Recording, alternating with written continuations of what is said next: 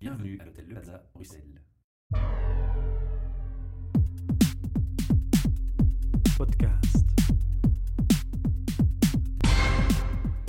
Bienvenue pour un nouvel enregistrement de nos podcasts HR Meetup. Alors non pas depuis l'hôtel Le Plaza Bruxelles euh, aujourd'hui, depuis le 16 rue de la Loi, à la chancellerie du Premier ministre. À mes côtés, j'ai euh, Élise Best qui travaille ici, qui va co-animer cette interview avec moi. Merci Élise. Goedemorgen. Goedemorgen. Et euh, j'ai une personne que je vais laisser se présenter à notre micro. Je rappelle entre parenthèses que ce projet est sponsorisé par Talent Square. Alors monsieur, en quelques mots, qui êtes-vous? Uh, ik ben Ludo Waterschoot. Ik ben een, uh, momenteel directeur-generaal bij de, FOD, de Federale Overheidsdienst Begroting en Beheerscontrole. Maar ik heb tot voor een maand werkte ik bij de kanselarij als stafdirecteur Begroting en Beheerscontrole.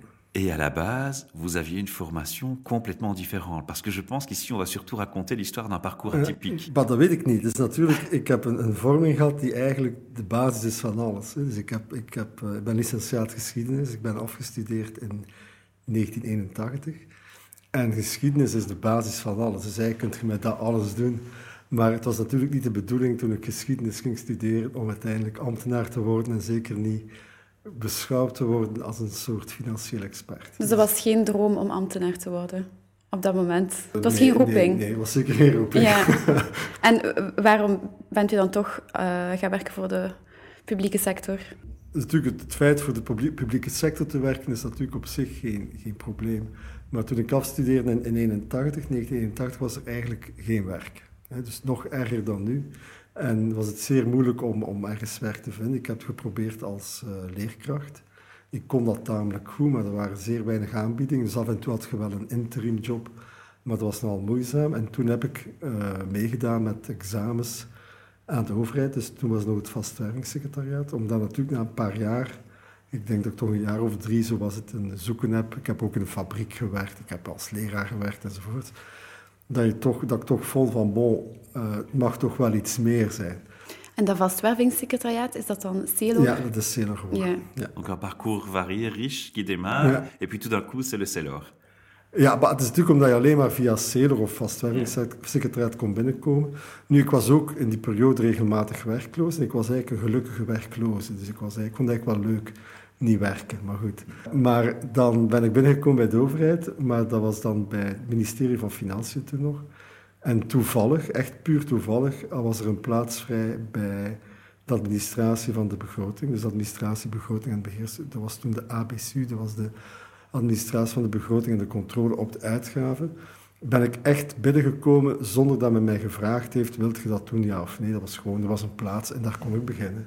C'était quoi votre première surprise en commençant ici dus Je bij, parle de mentalité, je parle de tout, hein, de l'environnement, c'est complet. Toen, maar toen moet wel zien, het was in 87, 1987, federale overheid, toen was het nog quasi een unitaire overheid, was toch nog uh, een beetje de karikatuur van de collega's. Het was toch een zeer vreemde omgeving. Het was een... Uh, zeker als, als niet-ambtenaar en als beginnende stagiair, was het toch bizar.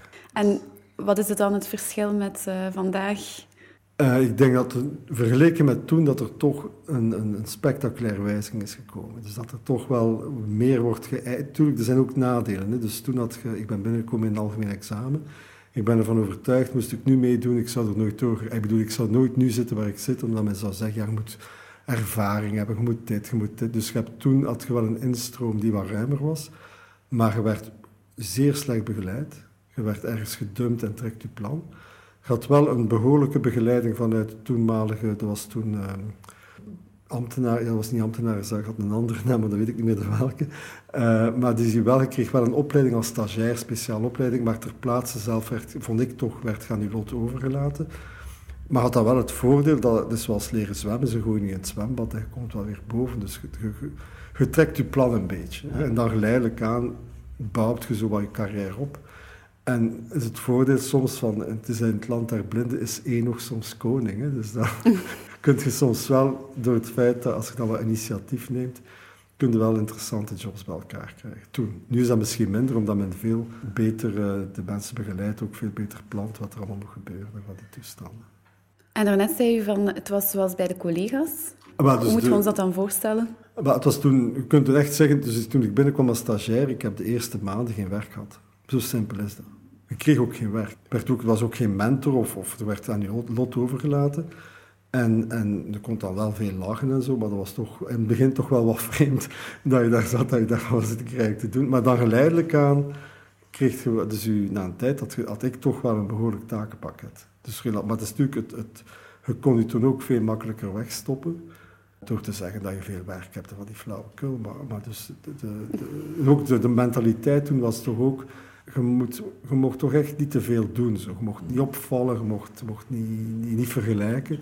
Wat nu toch veel minder het geval is. Dus nu gaat men toch veel meer, wat was maar gewoon met KPI's werken, met doelstellingen. Was toen onbestaan. Vond ik, hè. bedoel, was mijn persoonlijke mening. Maar ik ben dan ook al een oude mens. Dus, uh... Ja, want vandaag, zelf vandaag schrijven ze nog in, in de pers dat ambtenaren lui zijn en niet werken. Wat is uw visie daar dan op? Maar je moet zo zien, de ideale toestand in de natuur is inertie, is dus lui zijn. Dus op zich is er niks verkeerd aan lui te zijn als je bewust en doelbewust lui bent. Dus als je je werk goed doet, als je weet wat je moet doen, want als een, als een, als een mier rondloopt van het een naar het ander en zit te gillen dat je veel werk hebt en dit, dat is ook niet juist. Uiteindelijk, de bedoeling is, vind ik, dat je je tijd die je benut, hebt nuttig benut en goed benut. En vooral dat je een zeer goede balans hebt tussen je, privé en je, en je werk. Dus, eh, dus het heeft geen zin om, om als gek te werken, je kunt dat ook niet volhouden. Of een ambtenaar luis, dat weet ik niet. Uh, ik denk dat dat, dat naargelang de persoon, naargelang de taken, wat wel is dat bijvoorbeeld een ambtenaar niet altijd zijn eigen taken kan definiëren. Dus bijvoorbeeld in een privéorganisatie, als u, als, u, maar als uw winkel niet verkoopt, gaat die dicht. Bij, als ambtenaar moet je soms zaken doen ja, die, die niet altijd, altijd even leuk zijn of, of sexy. En, dan moet je dat wel doen.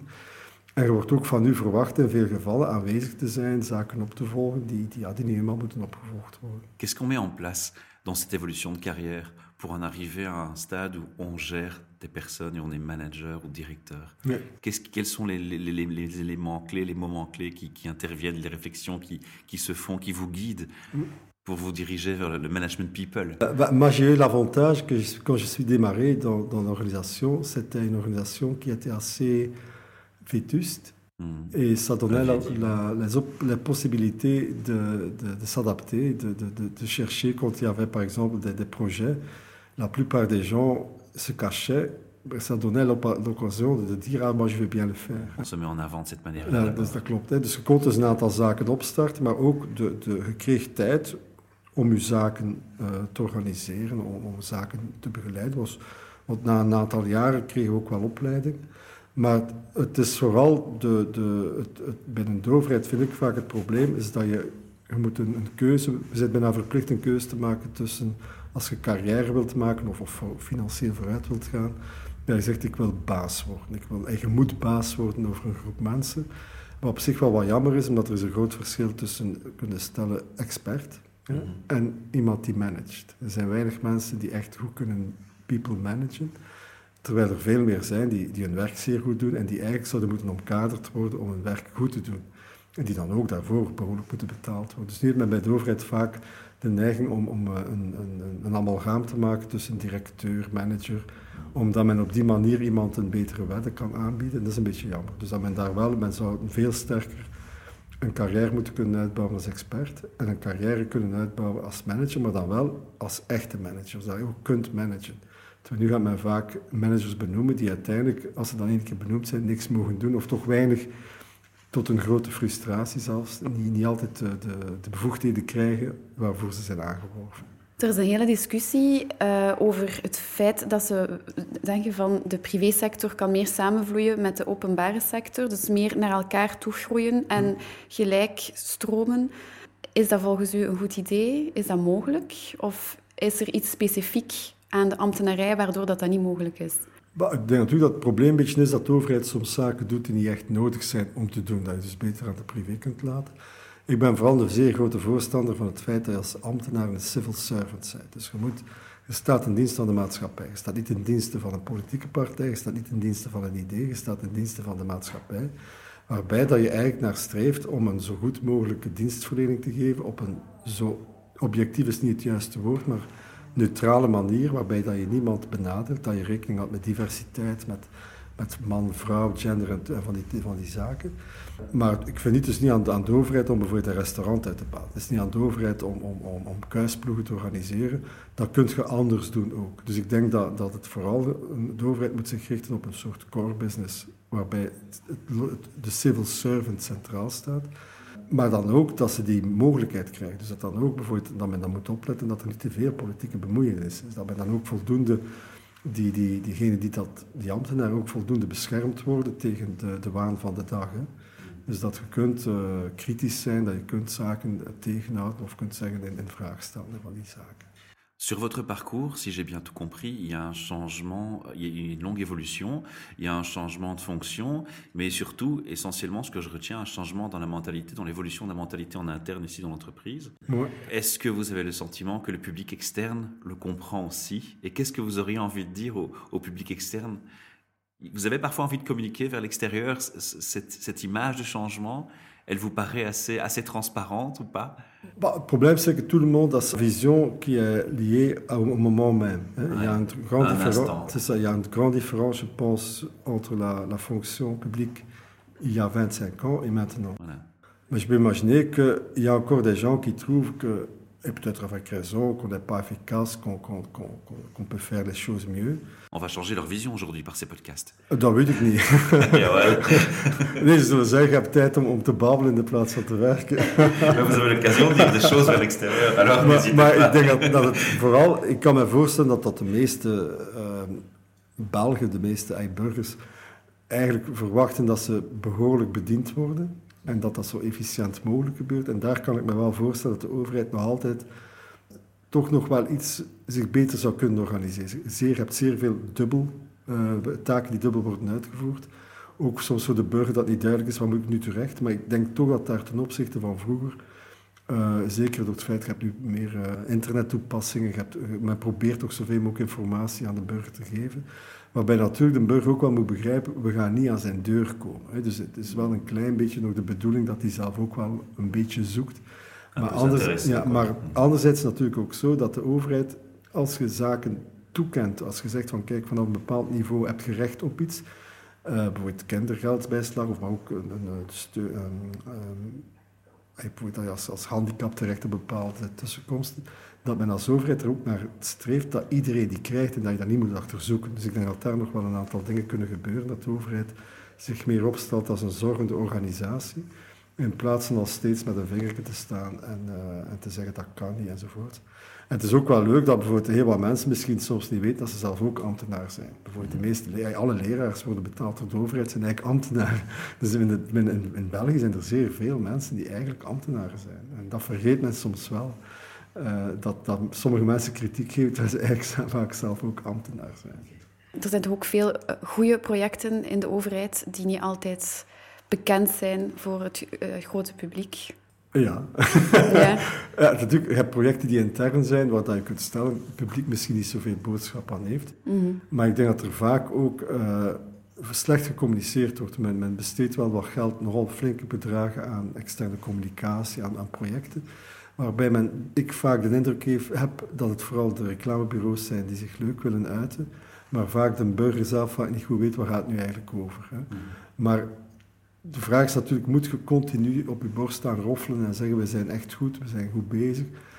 Het moet vooral blijken uit je manier van werken. En, en het kan zijn dat het niet opvalt. Hè. Als je goed werkt, kan zijn dat het niet opvalt. Dat is eigenlijk ideaal. Merci pour votre temps et votre feedback. Euh, je vous invite à nous retrouver à notre micro quand vous le souhaitez dans le futur, si vous voulez encore parler d'autres sujets d'évolution.